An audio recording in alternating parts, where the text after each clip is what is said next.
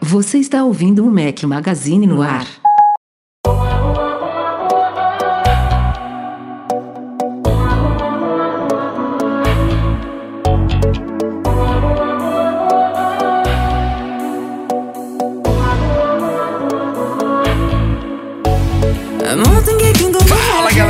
Magazine, bem-vindos ao nosso podcast 382 ao som de BTS. Bom dia, boa tarde, boa noite, boa madrugada a todos. Fala aqui Rafael Fishman com meus dois companheiros inseparáveis, Eduardo Marques. Grande Rafael Fishman, como estamos? Tudo bem, Breno Mazzi. Ah, olha eu aqui de novo. Tudo bem, tudo bem, tudo bem. Tranquilo com vocês? Cara, tirando agora eu quase infartei, né? Mas tá, tá tudo bem, tudo bem. Situe a galera, né? Ninguém estava ouvindo. Você infartou com a derreta, Não, derretida mas da bolsa. não, aí. não, mas isso é só pros patrões, Rafael. Ah. Eu ia emendar piadinha, cara. Ô, Rafa. Quer entender a piadinha? Vira um patrão e acompanha ao Vira o vivo. patrão, entendeu? Ajuda os meninos, cara. Vem pra cá, acompanha ao vivo. É bem mais Boa, divertido, boa, boa. é isso, entendeu? Mas temos uma comemoração. O Edu vai botar agora a musiquinha de parabéns. Eu quase cuspi água no meu Mac inteiro aqui, o Rafael cantarolando, cara. Oito anos de podcast hoje, dia 23 de julho. Acreditem se quiser, oito anos. Que isso? Oito anos já? Oito anos. Você acredita, Tá cara? Isso é bizarro, né? Parece que foi ontem eu brigando com você pra fazer essa porra. Não, não é possível, cara. Oito anos? Oito anos. Nossa, Tá- então tá calma me aí. assustando eu, eu preciso, até, né? Oito anos de gravação Cara, no eu- banheiro.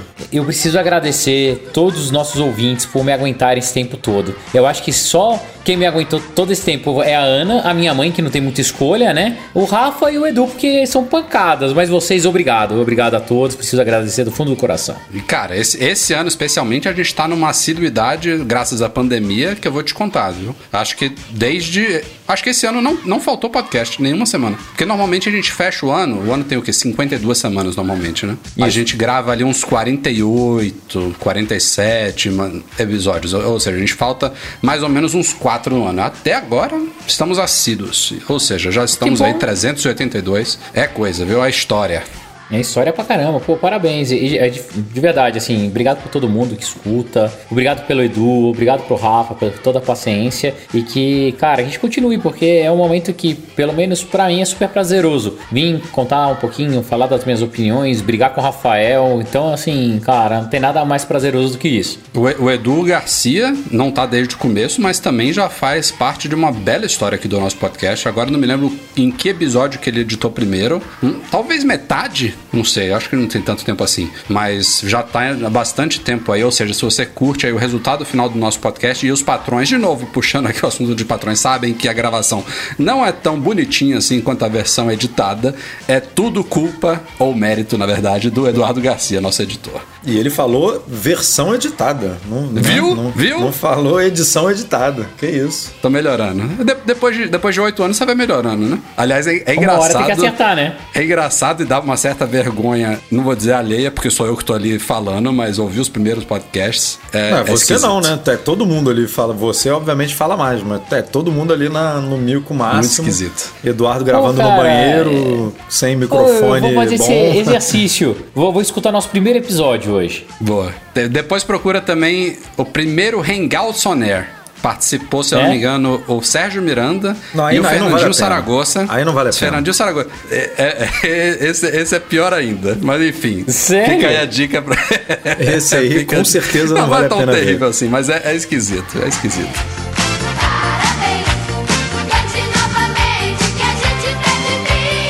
Claro, antes da gente ir pra pauta, depois dessa comemoraçãozinha aqui, infelizmente não tem bolo, mas tem comemoração do mesmo jeito. Videozinhos saíram aí do nosso canal, é claro. O canal, o canal não tem tanta história assim quanto o podcast. Embora eu acho que quando a gente começou o podcast, o canal já existia, mas do jeito que a gente se dedica a ele hoje, a fase atual, com vídeos todas as semanas, é uma coisa muito, muito recente. Estamos agora passando de 65 mil, como falam aqui em Portugal, subscritores.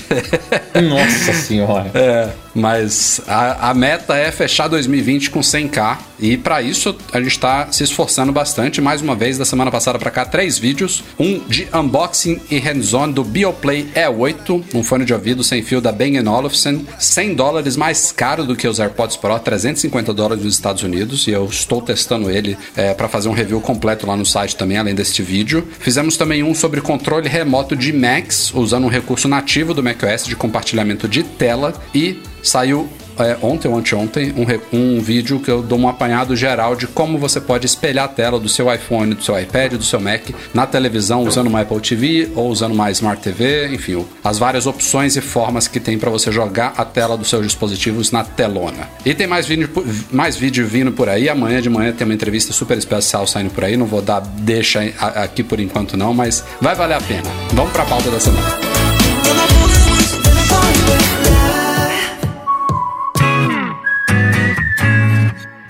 Como vocês sabem, a Apple já tem alguns anos tem tido um discurso bastante proativo e positivo em relação às ações que ela faz em prol do meio ambiente. Ela já tem um bom par de anos que ela tornou 100% das operações dela, e aí isso inclui lojas, escritórios, eh, centros de distribuição, enfim, essas coisas todas. Essas todas essas operações dela, data centers também, esqueci de citar, hoje em dia operam com energia 100% renovável. Foi uma das grandes conquistas da Apple nesses últimos anos. Ela já fez outras coisas, ela já eliminou vários produtos tóxicos aí da fa- fabricação de produtos e a cada ano ela vai tomando novas iniciativas é, que, é claro que fazem bem para o meio ambiente, mas tem também um quê marqueteiro aí, né? Dela ter mais um argumento de venda dos produtos dela que interessam algumas pessoas e a outras pessoas que não estão ligando muito para isso e elas estão no direito delas, embora o grosso é aquela coisa das intenções, né? A a Apple é uma empresa capitalista, ninguém nega isso. A Apple visa lucro, ninguém nega isso. Mas, por mais que por trás dessas iniciativas haja esse interesse capitalista, são iniciativas positivas, ninguém pode negar. E o que ela anunciou nessa semana é muito significativo. Ela se comprometeu até 2030, ou seja, próxima década, a neutralizar a emissão de carbono de tudo que ela faz. Ou seja, é basicamente eliminar 100% de poluição de todas as todos os produtos fa fabricados, todas as operações, transporte, embalagem, tudo. Ela quer. É uma meta que, na verdade, foi estipulada. Agora eu já não me lembro por, por, por quem, por que órgão, Edu. Você não sei se você se lembra disso. ONU, né?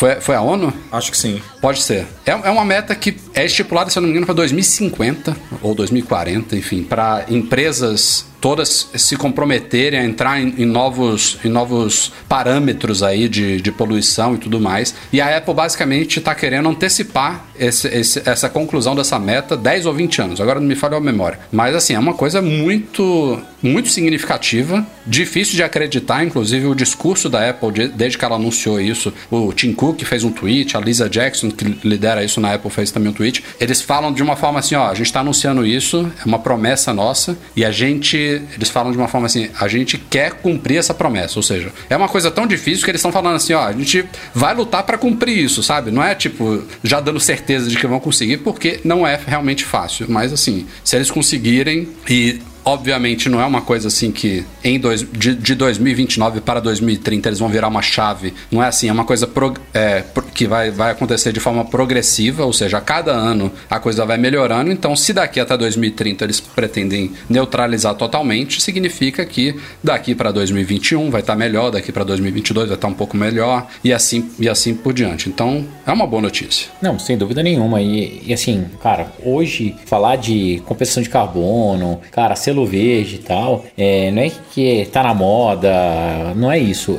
As, as empresas precisam ter essa consciência. No futuro, quem não fizer isso vai estar fora ali do circuito, do dia a dia e até os próprios consumidores. Eu acho que cada vez mais as pessoas vão ficar conscientes e quer e vão buscar produtos, cara, que não agridam tanto, né? Então a gente vê tanta coisa acontecendo no nosso mundo e a Apple, por ser a Apple, por ser uma empresa que, cara, é pioneira, que ela faz virar tendência no mercado, é, é super legal eles tomarem essa atitude. A única dúvida que eu fico é, porra, precisaria demorar tanto assim? Será? É, será que eles vão realmente ser selo verde 100% inclusive a fabricação dos iPhones na China, fazendo com que essas empresas também se adaptem? É por Ou isso então- que eu acho que vai demorar, cara. Porque foge um pouco do, do escopo dela. Hoje, ela diz que as operações dela já são 100% renováveis. E a gente sabe que, por exemplo, numa loja chinesa ou taiwanesa, não sei, tailandesa, ela tem lá o telhado todo de teto solar que aquela loja especificamente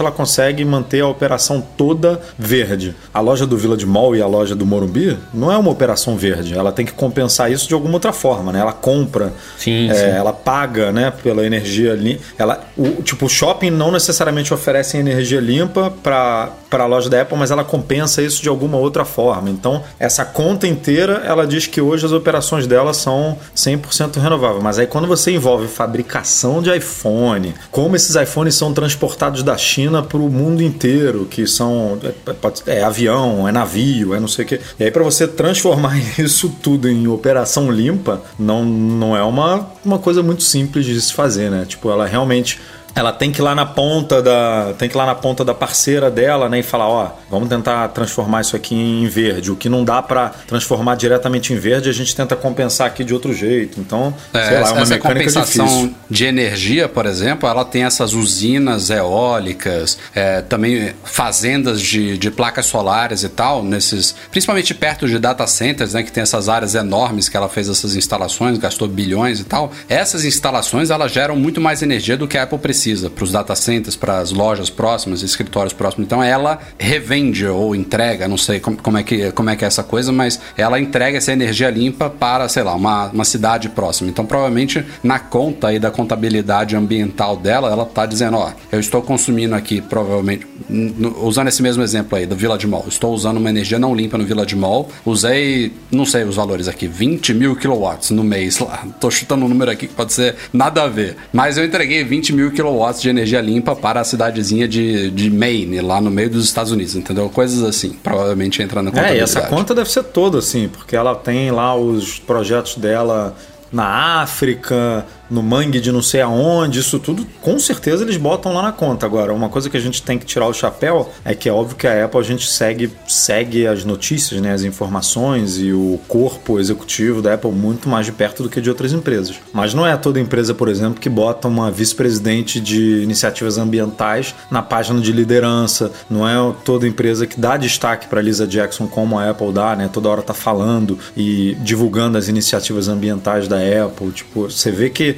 como você falou, tem ali o, o, o discurso bonito que começou muito com o Tim Cook, né? Na época do Steve Jobs não tinha um discurso tão enfático desse lado ambiental como Eficiente. tem agora. Tipo, você vê que o Tim Cook ele realmente é uma pessoa que liga mais para esse lado, que se importa mais para com esse tipo de iniciativa. Mas É, é, também o mundo mudou bastante, Mudou, né, mudou. Não tô dizendo que, o- que o Jobs era um cuzão de que não queria que dane-se o mundo. Não é isso. Aqui realmente as coisas vão evoluindo. Mas é inegável que o Tim Cook, por exemplo, tem, um, tem uma atuação é, mais, a- é, mais enfática em diversidade. Social como um todo, É, pelo né? cara Social. ser um homossexual, Poli- política do e meio ambiente, social. política, exatamente. Então, assim, é, cê- é- é legal ver essa. O cara trouxe lá a mulher da, da- que participava da, da organização da administração do Obama, né? Tipo, um super reconhecida e tal. Deu poderes para ela dentro da Apple pra, na medida do possível, mudar isso tudo que você comentou de ah, isso aqui é muito tóxico, vamos tentar tirar de dentro do iPhone. Não, essa,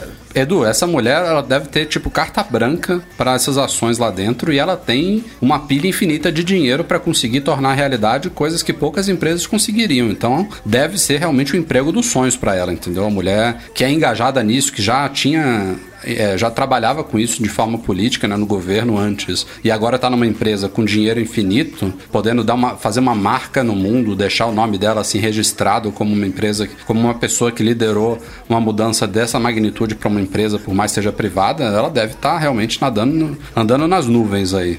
Agora, é, e, e só outra coisa também que a Apple sempre fez, e eu acho que isso já vem da época do Jobs, né? Essa preocupação ambiental, mas se vocês perceberem, quando tem apresentação de hardwares em Keynote, sempre no final da apresentação, quando eles vão fazer um resuminho lá e apresentar o preço e disponibilidade, vem um slide com um, um relatóriozinho Seria- assim, com E isso é desde a época do Jobs, né? Isso já Jobs, vinha é. da época do Jobs, né? O que, que aquele produto verde. tem de. É. de Energy Star, de certificação, é, tem uns nomes lá especiais que os produtos passam e tal, enfim. Agora- Mas, cara, tem. E o timing? E o timing? É isso, não, não, é- não é, não é só o timing. Se você entra na página ambiental nova que a Apple renovou, né, depois que ela fez esse anúncio, é apple.com/environment lá. Uma das primeiras coisas que aparece é, é um, é um título mais ou menos que fala assim, ó, a nossa preocupação já vem desde a caixa dos nossos produtos. E aí bota, bota uma caixa de um iPhone ali e faz um discursinho trelelê lá. Cara, eles já estão preparando, já estão estendendo o tapete vermelho para o- a retirada dos fones e do carregador do iPhone.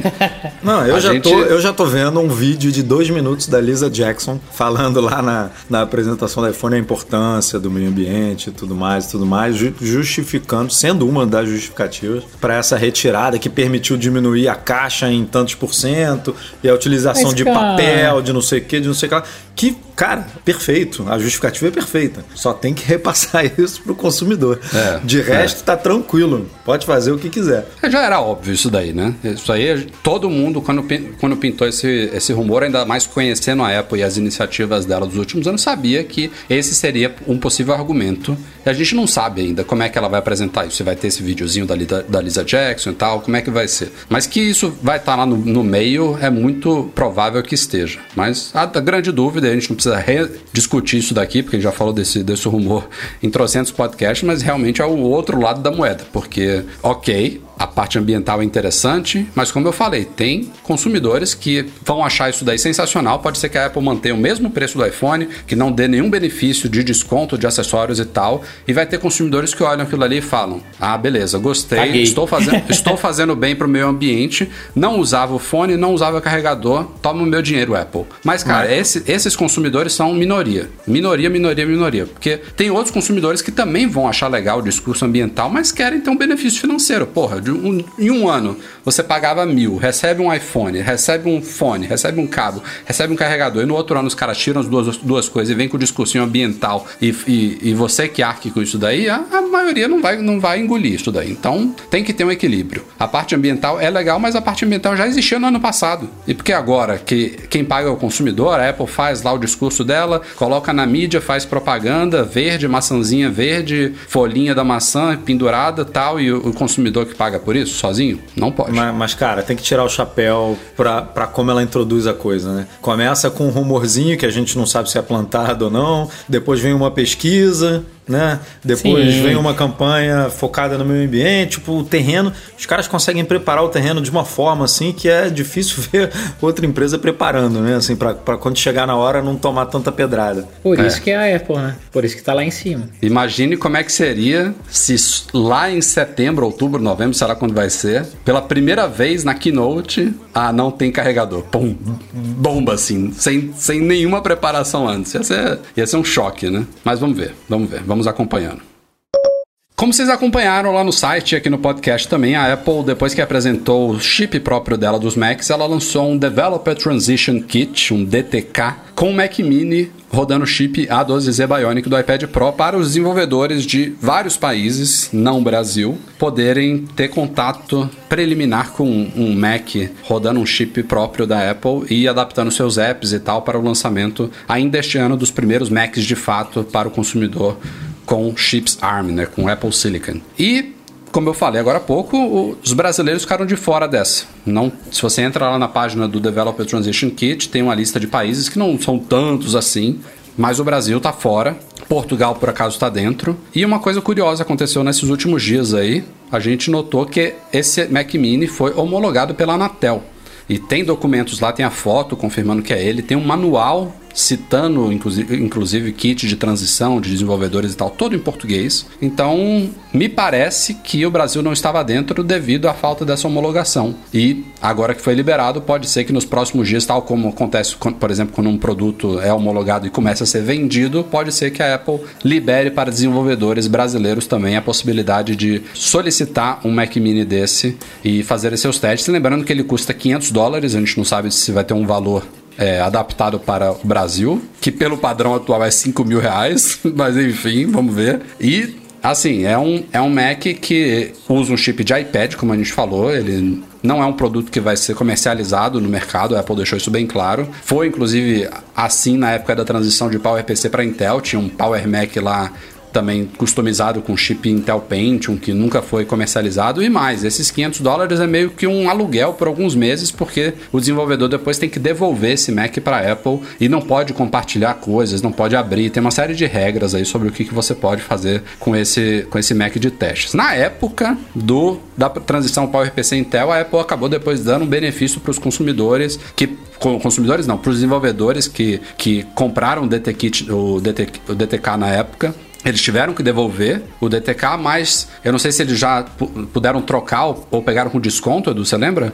Um, Eu acho um, que um iMac de eu fato. acho que a Apple eh, ela simplesmente trocou. Hum, Não É, eu tô me acho. recordando, mas acho que assim, ó, me devolve aqui e toma esse aqui. Foi É, um eu tomar lá da cá. assim. Pode ser que a- a história se repita, mas o fato é que vai ter que ser devolvido e, e vamos, vamos, a gente vai ficar de olho aí para noticiar se realmente vai estar disponível ou não, porque o Brasil é um país muito bem representado no cenário de desenvolvimento iOS. Inclusive, há algumas semanas tivemos a WWDC deste ano e a gente inclusive entrevistou lá para o YouTube três ganhadores do Swift Student Challenge, que é aquele, aquele desafio que a Apple faz para desenvolvedores novos, estudantes e tal. A gente falou com três, mas tiveram mais de.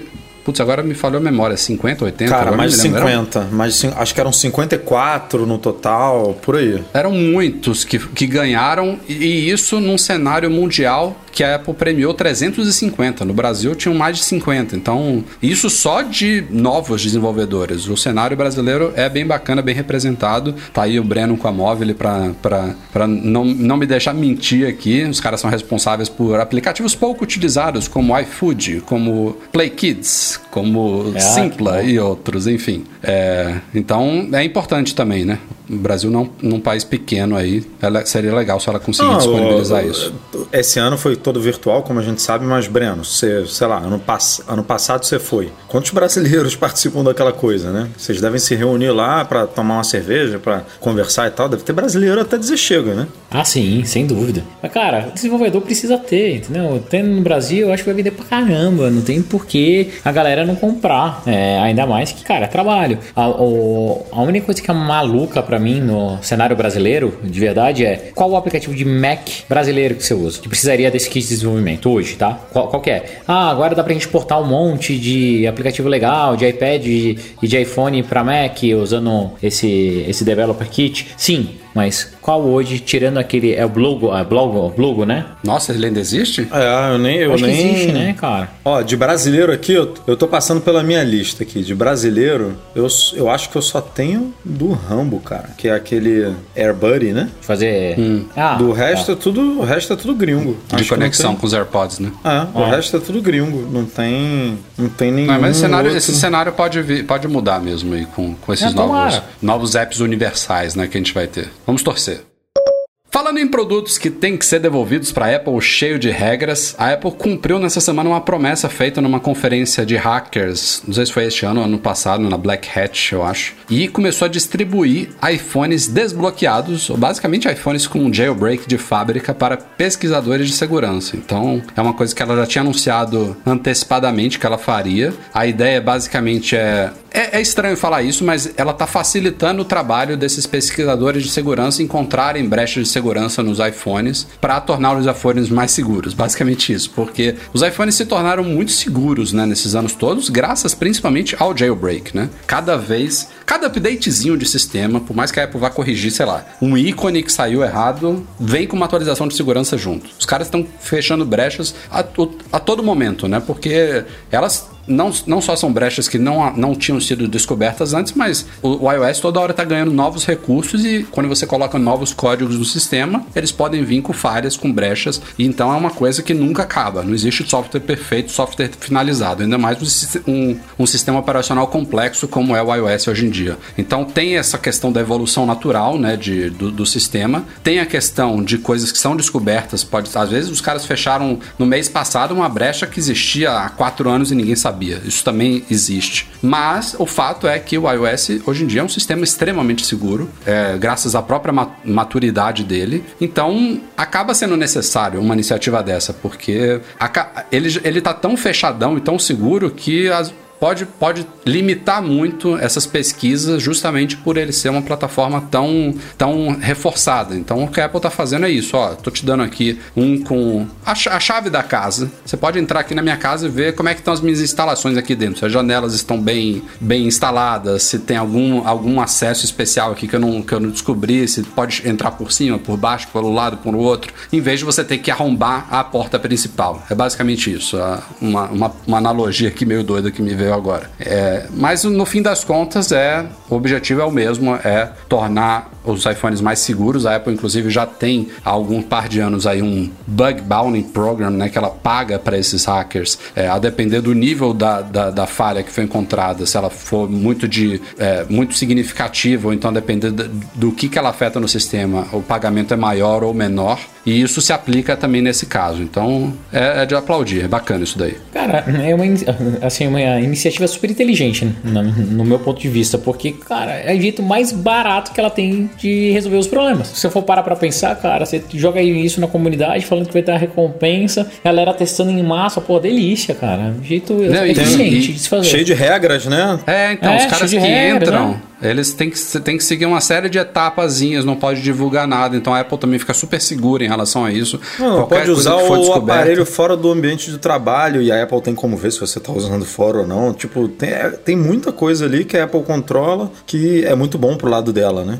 Então, não, pô, isso aí é, é bom pra galera que gosta de ganhar uma grana, né? Com esses programas de, de recompensa. E bom pra Apple também, não tem, não tem muito mistério, não. É bom pra todo mundo isso aí. E é necessário no caso do iPhone, porque o iPhone, desde a concepção dele, é um sistema super fechado lá com sandbox, com proteções e o caralho a quatro. Enquanto que, por exemplo, o Mac, graças a Deus, inclusive agora com essa transição para o Apple Silicon, ele tende a continuar sendo um sistema super aberto. Então, a gente já tem acesso root ao Mac. Nativamente a Apple, graças a Deus, nunca não deu sinal de que vai mudar isso daí. No iPhone nunca houve, então agora ela está oficializando um iPhone realmente pronto e pensado para, para, esses, para esses profissionais que são chamados hackers de fato, né? Os caras que exploram essas brechas de forma maliciosa são, são hackers também, mas na verdade são crackers, né? Todo cracker é um hacker, mas nem todo hacker é um cracker, né? Basicamente isso. É, tem essa diferenciaçãozinha aí, mas bacana. Bom, já tem muitos rumores aí de muitas semanas falando sobre um possível atraso nos iPhones deste ano, né? O padrão é a Apple lá para meados de setembro fazer uma keynote, um evento especial, convidar todo mundo lá no Apple Park, fazer uma, um- uma apresentação cheia de pompa. Normalmente numa terça-feira acontece isso. E aí ela apresenta os iPhones. Já tem alguns anos que os iPhones são apresentados juntos de Apple Watches novos, né? E aí na sexta-feira dessa mesma semana os iPhones entram em pré-venda e na sexta-feira da outra semana eles chegam de fato ao mercado e os sistemas novos, né, neste ano iO- iOS 14, iPadOS 14, etc, eles são também liberados na mesma semana que os iPhones novos chegam ao mercado entre segunda e quarta-feira antes deles chegarem ao mercado. Isso daí é o padrãozinho, já teve algum um ano que demorou duas semanas entre a keynote e a disponibilidade do mercado e já tivemos também raras exceções, como por exemplo em 2017, que a Apple lançou o iPhone 8 e o 10, e o 8 chegou desse jeito imediatamente ao mercado, enquanto o iPhone 10 só chegou ao mercado no começo de novembro. Foi uma coisa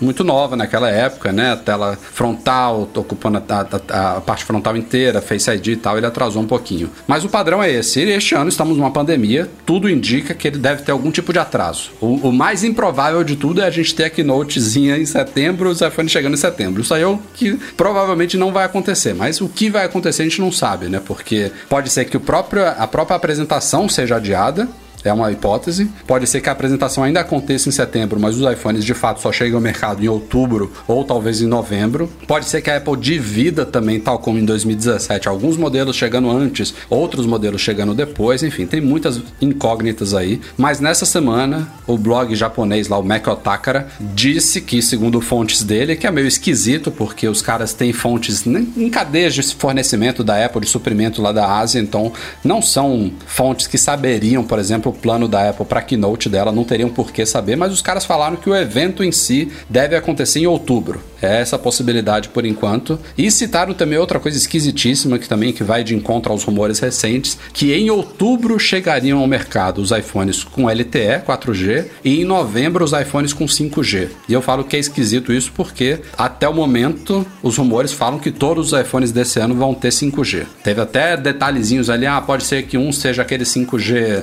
é, sub 6 GHz, que é um 5G que não, não Não, é, explora o, é o 100%. 4G, é o 4G bombado. Um pouco melhor que isso, é um, é um pouquinho melhor do que isso. E outros usam aquele 5G de millimeter wave, né? Que é o, o que tem um alcance menor, mas a melhor performance, né? Que vai naquelas velocidades realmente que esperadas para o 5G. Mas e ainda assim seria tudo 5G. Então tem essas duas coisas esquisitas. Mas qual, quais são os palpites de vocês aí? A- evento acontecendo em setembro ou outubro, eu acho que teria que ser um dos dois. Talvez atrasar um pouquinho só o evento. Mas assim, eu acho que a probabilidade de realmente de, de algum modelo só chegar em outubro é muito grande e eu, eu espero que alguma coisa ainda fique para novembro mesmo este ano. Então, até, a- até agora ninguém tinha falado de, de atraso, né? De adiamento, digamos assim, do evento em si. A gente já tinha falado muito de atraso no lançamento dos iPhones, né, e faz sentido, né? Porque as fábricas ficaram paradas por meses lá na China, por conta da pandemia. Agora,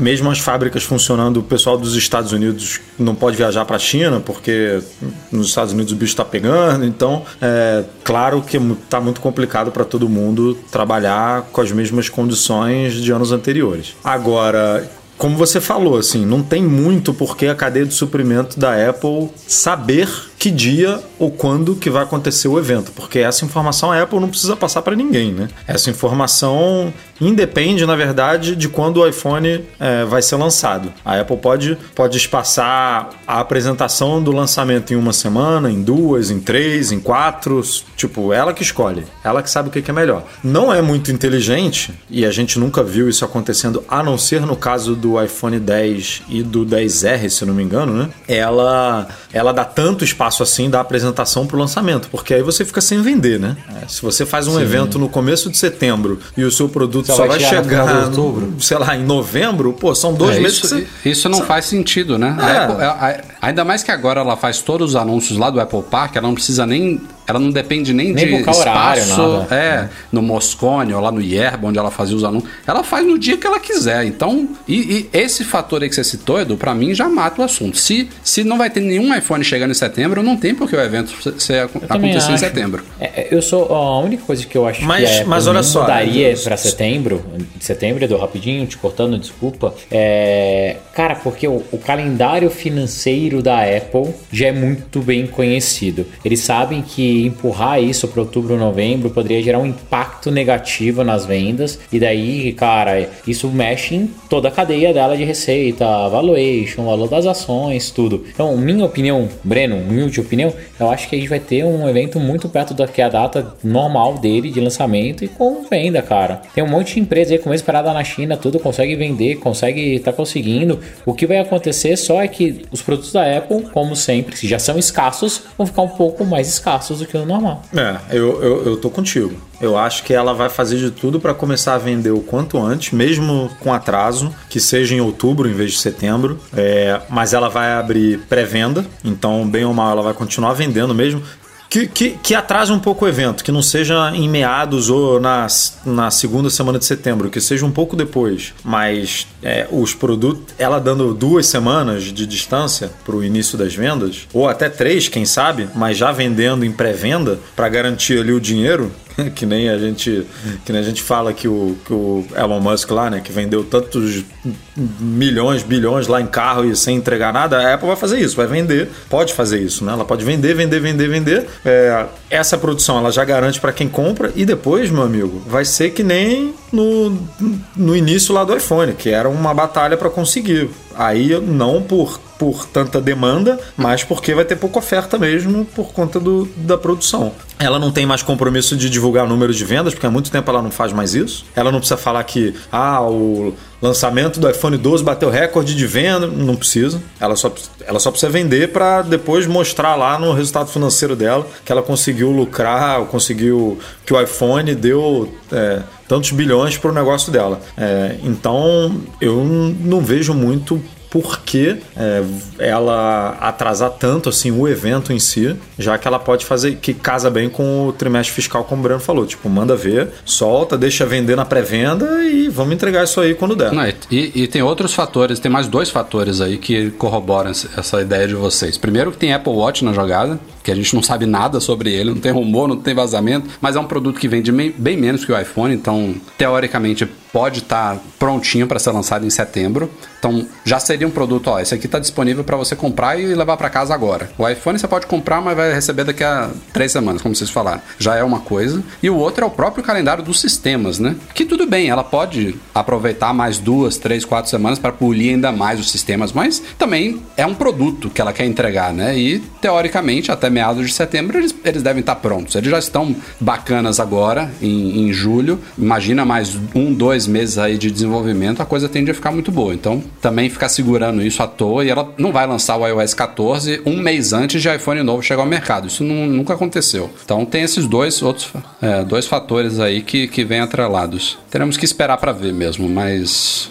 Mas, E- cara, e tem- relaxem. Setembro já tá aí, cara. Setembro já tá quase aí. É, é. Setembro tá aí junto com vacina da Covid. Pô, Tomara. Tomara que tô, cara, desesperado para viajar e voltar a ter uma vida mais normal. Falando em rumores aí sobre produtos da Apple, a gente tá falando aqui de setembro de 2020. Vamos falar um pouquinho agora de segundo semestre de 2021, que é quando é esperada a segunda geração dos AirPods Pro. E aliás, tem pouco tem se falado aí nos últimos tempos, mas ainda é esperado para este ano, talvez, o tal dos AirPods Studio, né, que seria o novo fone circumaural ou over the ear, né, da Apple, que até agora não veio, que eu tô muito curioso para ver, mas os indícios são de que em 2020 pode ser que ele seja lançado ainda. Quem sabe, inclusive, nesse, nesse evento do iPhone, né? Mais um é, aí. falaram que ia chegar na WWDC, né? Mas não veio. Quem sabe não, E- não é no mesmo igual evento. a ó. Apple Tag. Igual a Apple Tag, né? É, tá, AirTag, né? Mas AirTag, imagina, isso. nesse evento, ó, iPhone lançado entra em pré-venda, mas vai demorar um pouquinho, mas tem Apple Watch e AirPods Studio para você já leva- levar para casa de imediato. Mas Pode se você também. quer gastar muito dinheiro, toma aqui, ó, um fonezinho pra você. E, e- e- também, se, se você quiser, você já pode levar também para casa o carregador do iPhone antes dele chegar. Compra aqui avulso. Mas enfim. é, os AirPods Pro eles foram lançados ano passado, né? Em outubro ou novembro, se não me falha a memória. Eu já estava aqui em Portugal quando Foi. eles foram lançados. Foi em outubro. E não, não é um produto que, que precisa ser lançado anualmente. Ele não segue o mesmo cronograma de iPhone, por exemplo. Então, por isso que já se fala aí dessa segunda geração deles, chegando para 2021. Nesta semana, eu acho que foi o Mintico falou, ou, ou foi o Digitimes, agora não me lembro, segundo semestre de 2021. Agora, o que, que vai ter, né? Para mim, eu espero que mude alguma coisa no design dele, porque, assim, eu sei que. Não, Ah, não, ó, vai, não Breno me sacaneie. Masi. Peraí. Breno peraí, peraí, peraí, peraí. sua hora de se vingar. pera. Gente, gente, ó, a, a gente cobre Apple. Eu leio tudo sobre essa, a gente faz notícias, a gente vê feedback de leitores. Não tinha a mesma quantidade de gente com problemas de AirPods. Breno, tinha, não tinha, tinha, tinha. não Tinha. Rafael, é porque Tinha. antigamente o, antigamente o problema não te atingia. Exatamente. Não é, isso. não é, cara. Não Lógico é. é, Rafael. Para, Para, Rafael, não é. Rafael, me atingia quando eu corria, atingia o Breno e tinha um Lógico, milhares cara, de um relatos. de gente. Milhares de agora, relatos. porque te atinge, você acha que não, não, agora tem mais gente. Que tem mais Cara, gente, cara. porra. assistam a entrevista que o, o Craig Federici deu da, da- depois da É, ele tem a orelha errada igual a tua. Qual o problema? Exato. Mas- cara. Mas isso nunca Tu vi acha, isso em nenhum você acha lugar, que os cara. AirPods Ah, de... nunca viu, porque na tua não caía, Rafael. Você acha Caralho. que os AirPods de segunda geração, ou de primeira geração, ficavam na orelha de todo mundo lá na Apple? de Não, de jeito nenhum, da não tô Apple? falando isso, não tô falando isso. A gente, inclusive, falava disso. Eu, eu reconhecia, tem gente que tem problema que não cai da orelha, mas os caras, a gente, inclusive, falou isso. Os caras conseguiram fazer um design que fica bem na maioria das orelhas. O Breno, inclusive, era uma exceção. A gente. qu- quantas outras pessoas você conhece, Eduardo? Tirando o Breno que a gente sacaneava com isso? Poucas, cara. Não, não, são lembro. poucas não, cara. Ó, quando eu corria, é, caía da minha orelha. O Guilherme, quando corria, também caía. O... Um monte de amigo meu Pô, que... quando Um corria. monte de gente. Ô, Rafael, Quando Rafael, o é o corria- seguinte, cara. Ué, o os AirPods Pro não, não caem quando eu corro. Não cai. Eu também. Hoje eu pedalei pra caramba com eles, cara. Ficaram bonitinhos na minha orelha. Pra mim, o negócio é o seguinte, Rafael. Não tem que ter o nome de design. Tem que ter o quê? Adição. Cara, no Pelo máximo, contrário, pelo contrário, outro o- novo- os AirPods normais vão passar a ter o design do Pro, meu amigo. Segura essa. Nossa, ia ser animal. fudeu. Ia ser animal, ia ser animal. Daí, cara, Ah, ia sacanear cara, o Rafael pra mas peraí, você- vocês também estão considerando que os caras vão mexer e, vai- e vai melhorar pra mim e vai piorar pra vocês. Não é assim também. Não né? é, olha só, Rafa, é só mexer exemplo, no- na ó, ponta o- de silicone, o- não precisa mexer o- no, no velho, design do usa o produto. antigo, cara? Você não troca o seu com a Lili? Então, eu já pensei nisso, mas, cara, eu- Então- eu falei isso, inclusive, no meu vídeo do, do Bang Olufsen. Eu, se fosse para- comprar para um hoje. chorar, se eu fosse comprar um hoje, eu ia ficar muito na dúvida, mas eu provavelmente ainda optaria pelo Pro, pelo cancelamento ativo de ruído. Essa merda é, é muito mágica, é muito legal. Isso daí, pra mim, pesa mais, Cara, você, pesa mais na você balança. usa mas me quantas vezes isso? Pss, Toda hora, claro. Muito. Até Nossa, pra, eu só até pra uso cortar avião. o, vo- o volume do ar-condicionado, que tá um calor infernal aqui, é lindo. Parece que o ar-condicionado não tá nem ligado. Eu, eu gosto, cara. Eu acho isso muito legal. Isso faz muita diferença. A Lisa brincando do meu lado, gritando. Eles não precisam mexer no não- design do fone, Rafa. É só mudar a ponta de silicone. O fone é o Não mesmo. é só isso, Eduardo, porque eu, eu testei essas pontas, elas melhoraram, todas essas que eu testei, mas não resolvem 100% o problema. Ainda mais você ter que amassar antes, esse, esse passo Não, extra. Cara, o fone não é entra. O fone, o fone, o desenho do fone, ele não tem nenhum ponto de contato dentro da sua orelha. Tudo é a ponta Não, de então. silicone. Então, é isso, que eu, é isso que eu vou falar. Eu vou falar aqui sobre o Bang Olufsen que eu tô testando. Ele tem um design que é diferente dos AirPods Pro, até porque ele não tem a perninha para baixo, mas a parte superior, que é onde fica apoiado na orelha, se você parar para pensar, é o mesmo estilo de fone. Tem uma partezinha que entra ali e, e uma bolinha que se apoia naquela, naquela área da orelha que eu não sei qual é, que é o que segura ele de fato. E cara, esse esse o que eu achei aqui que é diferente é que ele tem a parte do fone em si, ela, ela é um pouquinho mais prolongada para dentro do canal auditivo e depois tem a pontinha de silicone e eles mandam inclusive uma pontinha de memory foam aqui também. Essa merda não cai, mas nem nem não, não tem como cair da minha orelha, é impossível. E eu tenho certeza que não cai da orelha de vocês também. O que eu quero dizer é que tem como melhorar, entendeu? Ah, procura. Não Como não cai da tua, tu não procurou, mas vê, vai no Google procurar se não cai da orelha de uma galera aí. É, o problema é que, pô, quantas pessoas compram um fone de 350 dólares da Bang Olufsen, né? A questão da Apple é que ela, quando ela bota um fone desse AirPods na rua, são milhões e milhões de pessoas, aí você vai ter também milhões que caem, milhões que não caem, o alcance dela é infinitamente maior. Mas eu, Rafael, eu acho que dá pra aceita melhorar. que dói menos. Aceita que dói menos. Não, pode, Usa pode. lá. Aproveite pra me sacanear, aproveite. Mas, cara, vamos falar da segunda geração. Tirando isso, o que, que vocês acham que poderia melhorar neles? Qualidade de áudio sempre dá pra melhorar, bateria sempre dá pra melhorar. Mas se falam, por Tá. exemplo, de novos sensores. Não Isso, sei se eu acho cabe. que, cara, a única coisa que eu gostaria ah, que tivesse nesse fone, que ele fosse a prova d'água e com sensor de batimento cardíaco. Pronto, só isso, não precisa de mais nada. Pra que sensor de batimento você já tem no, no Apple Watch? Não, porque, ah, vamos lá, a gente, eu tava falando melhorias. Se tivesse, se tivesse no fone um monte de gente que não tem grana, que tem que optar, ou eu compro o Apple Watch, ou Ah, eu vou ok. comprar o fone, tudo, então é isso, entendeu? E o fone, ele sendo resistente à água, pra você fazer exercício, cara, é ótimo, entendeu? Pra poder nadar, imagina que legal, você podendo nadar com esse fonezinho. Mas aí, aí é isso que eu ia falar. Uma coisa é ele ser bem resistente à água, que hoje em dia ele até já é. Mas outra é ele ser a prova d'água, como era o, o Dash da Bragg, né? que a Isso, gente eu testou. adorava, meu. Porra, Mas, cara, o problema desse não é nem o fone ser a prova d'água, né? É que a comunicação Bluetooth não, não existe mas na aí, água. Mas, Rafa, daí ele vai ter memória igual Uma Apple memória, Watch, cara. caralho, isso, cara. né? É, Mas isso cabe, eu não sei. cara, eu, não sei se, eu não sei se é esse caminho que a Apple vai seguir, não, do, Eu, do ó, Dash. Não eu, sei. eu- se tem uma coisa que eu gostava muito mais no de primeira geração dos AirPods normais, né, do que o Pro, é a interação de toque em vez de apertar a perninha. Porra, A- pronto, pronto. Bo- Acho bo- bom muito, acho muito melhor. Cara, o toque é, é mágico. É muito Apertar, melhor. apertar não é legal.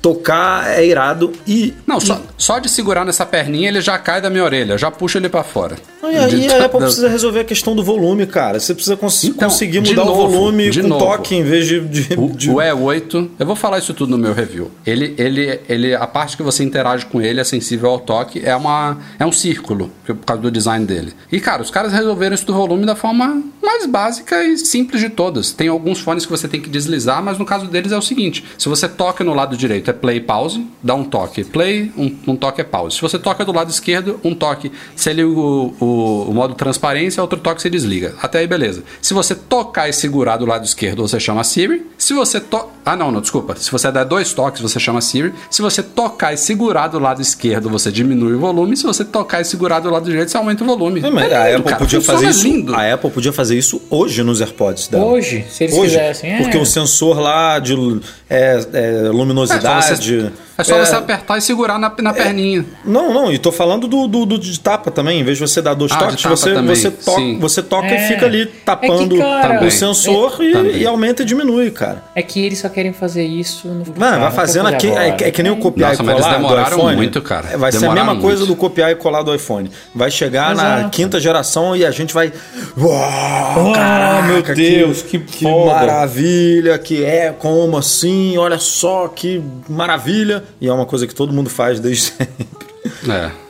Isso é, eu tô, é, eu- o fato de eu estar testando um fone que já tem isso é bizarro, né? Porque uma coisa era a gente falar assim, ter um produto sem concorrentes que a gente falava, pô, ele poderia ter isso. Existem alguns exemplos, né? agora não tá me vindo. Outra é você ter um produto já no mercado, não é só ele, né? Tem trocentos que fazem isso. E você tá testando ele, ele faz um negócio que o seu, que não é barato, não é de qualquer empresa, não faz. Uma coisa básica dessa. Isso é, isso incomoda demais. Mas enfim, pelo jeito teremos que esperar ainda pelo menos um ano pela segunda geração dos AirPods Pro. Eu acho que esse AirPods Studio, porra, é um fone gigante, né? Que vai cobrir a orelha inteira. Tem espaço de só pra você botar 10 botões de cada lado. Ele tem que ter isso, né? No mínimo. Não, não é possível. Aí, pô, É. você tem um- uma área do, né, do tamanho de uma mão de cada lado ali pra, Pois é.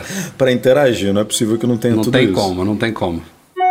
E chegamos então a e-mails enviados para noar.mecmagazine.com.br, começando com o Victor Valentini. Vim falar para vocês sobre vida útil de bateria. Vou pedir para o Rafael resumir meu e-mail na seguinte frase. Boa, Victor. Quanto mais rápido você recarrega uma bateria, mais rápido ela se degrada. A melhor maneira de preservar a vida útil da bateria é carregá-la lentamente, como um carregador sem fio. Basicamente, o e-mail do Victor aqui é para dizer que é, ele, enfim, ele fez estudos e testes e tal, mas que os componentes químicos das baterias de fato degradam mais rápido, aquilo que a gente já discutiu outras vezes aqui, quando você recarrega rápido. Isso é uma coisa que realmente não me sai da minha cabeça, cara. Que essa questão de vida útil, Breno, a gente tá- trocou alguns tweets essa semana sobre isso. O Breno tá aí, o Breno faz um uso anormal de Hardcore, de, é, hardcore, hardcore, hardcore. De, de aparelho, muito Instagram, mas ele usa de- ele usa diariamente na Breno, mais de uma vez, o carregador de 18 watts que veio com o iPhone. E tá com 89% de saúde, é isso? Cara, piorou já. Já? Já. Tá com 87. Sua bateria vai explodir, cara. Cuidado. Tá com 87. 8,7? Não, Nossa, você cara. vai- porque semana passada tava 89, Breno. Ah, ele vai na Apple daqui a pouco. Quando a Apple, quando a Apple reabrir da pandemia, ele vai estar com 75. Aí Pô, ele vai. nada. É, seu- não, Breno, o seu, o seu tá sendo forte candidato aí a, a passar pelo limite aí de, de, de 80% antes de completar 500 ciclos. Ah, ainda tem Apple Care. É. Não, É, 500 não tem ciclos ele já fez, com certeza. 500 ciclos ele já fez. Se ele, já, se ele carrega duas vezes por dia, já fez. Depois Lá dá uma olhada no. Não, tem, tem um vídeo no, no nosso YouTube que mostra como você vê os ciclos. Ah, tá. Daí tem que pegar o arquivo, né? Aqui. É, mas depois dá uma olhada não lá, só pra, gente, só pra gente ter uma ideia. Tá bom, fechado. Eu, eu usei esse carregador uma ou duas vezes na minha vida. Tá guardado na caixa, eu não uso. Carrego meu iPhone toda noite no carregador Ti e tô com 97% aqui. E a gente pegou junto, no mesmo lugar, na mesma época, tudo junto. Então, Mas o seu tá com 99, não tá? o meu tá com 97. 97, pô, o meu tá com 99 e eu já usei o de 18 algumas vezes. É, o Al- seu tá algumas. normal pra bom, viu, Edu? Algumas. Não Mas, foram, cara, não assim, foram é- poucas, não, mas eu uso muito mais o carregador é, sem fio que eu tenho também na mesinha de cabeceira. Eu, eu não- nada me tira da cabeça que essa teoria é válida. Tá vindo aí agora Androids com carregadores de 30, de 50, já vi algum de 100 watts. A, a, a promessa Um chuveiro, é linda. A, pro- a pro- a promessa é linda. Você recarrega, tipo, em 15 minutos você já chega a 80%, sei lá, em meia hora você recarrega o, o smartphone inteiro. É muito legal isso daí. Mas, cara, isso daí não tem nada que me diga que essas baterias de íons de lítio hoje em dia elas têm capacidade para suportar isso. Não tem como. Vai, vai fazer mal. Não acredito. Enfim, sigamos. Henrique Santiago. Ouvi vocês falando sobre carregamento do iPhone pela porta do Mac no último episódio e me lembrou uma dúvida que eu sempre tive. Quando o Mac está plugado na energia e o iPhone está sendo carregado por uma das portas USB-C dele, a energia que vai para o iPhone passa pela bateria do Mac ou é di- diretamente distribuída para o telefone? Pergunto isso porque evito carregar o meu iPhone pelo Mac com medo disso de degradando desnecessa- desnecessariamente a bateria do Mac no longo prazo. Não sei se esse método é infundado e nunca vi ninguém comentando sobre. Tem menor Pra começo de noção, história, cara. assim, Menor ideia. agora, agora um parênteses, tá? Parênteses.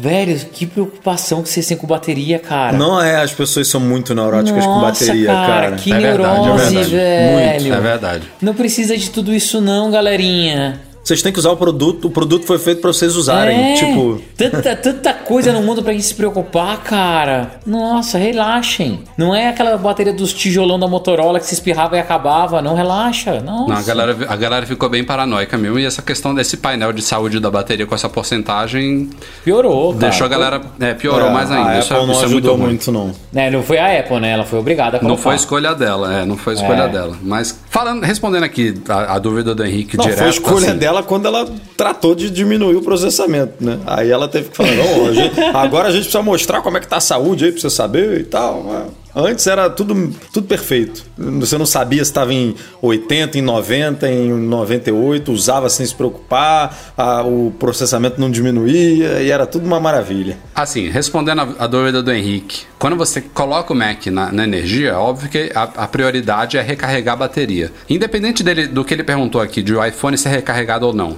A- o que eu tô pensando é o seguinte: quando o Mac ele, você tá sem recarregar nada nele. Agora, por exemplo, eu tô aqui trabalhando com ele, não tem nada ligado nele além da energia. Ele tá em 100% de bateria. A energia que, que tá vindo aqui, que tá deixando a minha tela ligada neste momento, é a da, da tomada ou é a da bateria? Essa é a dúvida. O, a energia, ela tá o tempo inteiro recarregando a bateria que tá me dando energia pro Mac, ou no momento que a bateria tá carregada, eu, eu passo a consumir automaticamente a energia da parede e ele deixa a bateria desligada? Eu não sei. Ó, eu também não sei, e não sei se tem como saber isso, porque nenhum medidor de negócio ali na porta USB vai, vai revelar isso. Não, A não vai revelar. A verdade é que Pessoal, quem, o que eu quem sei- tem que se o que eu sei- com isso é a Apple, não é a gente não, cara. Exato, respira e relaxa. É possível desconectar a bateria dos Macs e ligar direto na tomada. Isso rola. Ou seja, ele consegue ser alimentado pela, pela tomada. Então eu Rolava- imagino que rolava haja... na época que a bateria era destacável, né? Hoje em dia eu não sei Exato, como é hoje que em rola. dia não mais, Rafael. Não Tanto sei. é que se você Que- pegar o seu claro MacBook que dá, 16, gente. Rafa, Não, claro que eu tô dá. te falando. Rafa, escuta o que eu tô te falando, rapidinho.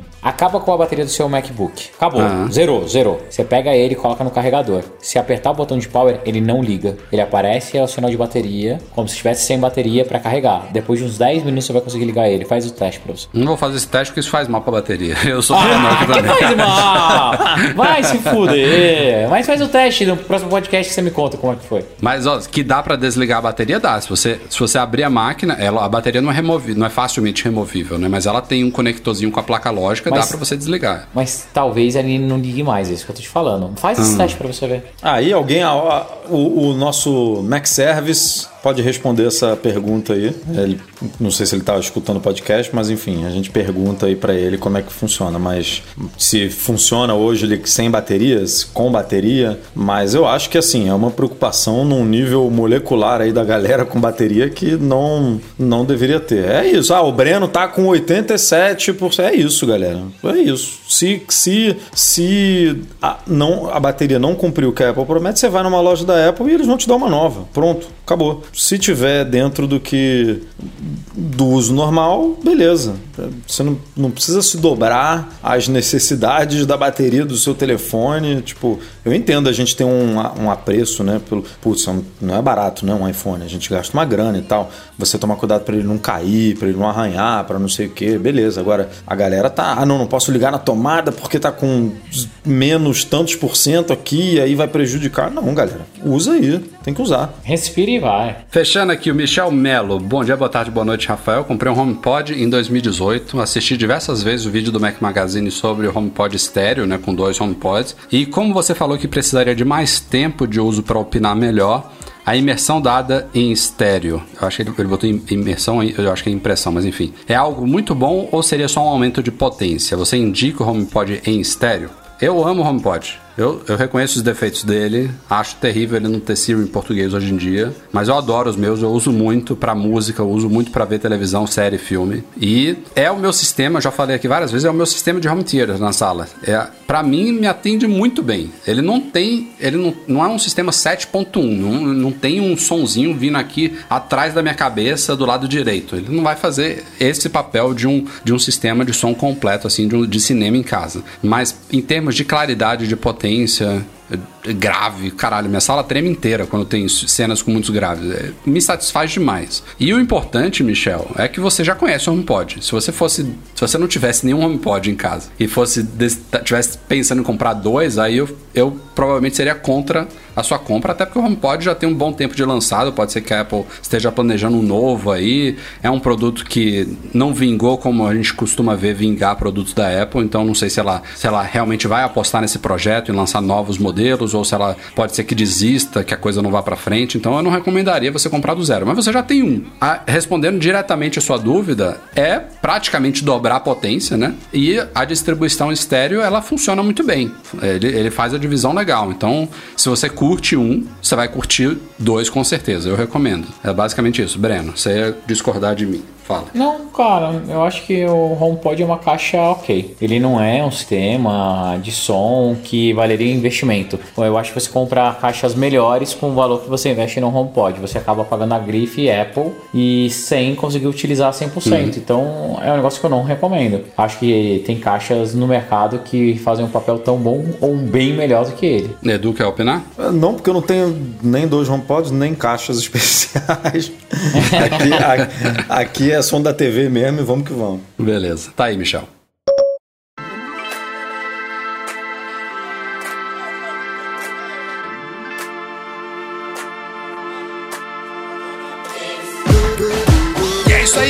Este foi o Mac Magazine no ar 382, comemorando oito anos de nosso podcast Breno Edu. Até a próxima. Valeu, galera. Até a próxima e obrigado por estar conosco. Tem oito anos, cara. E que venham muitos e muitos anos pela frente. Valeu. Que vem, é isso aí, que venham mais oito, né? Pelo menos. O nosso podcast é um oferecimento dos patrões Platinum GoImports.com.br Macs a preços justos no Brasil e Mac Services, a melhor assistência técnica especializada em placa lógica de Macs. Fica o nosso agradecimento a todos que nos apoiam no Patreon e no Catarse, especialmente os nossos patrões Ouro, Alain Ribeiro Leitão, Cristiano Melo Gamba, Enio Feitosa, Felipe Rodrigues, Leonardo Fialho, Luciano Flair, Pedro Colbatini, Thiago Demiciano e Wendel Bellarmino. Mais uma vez, obrigado, Eduardo Garcia, pela edição de sempre. E a todos vocês, um abraço e a gente se vê na próxima semana. Tchau, tchau.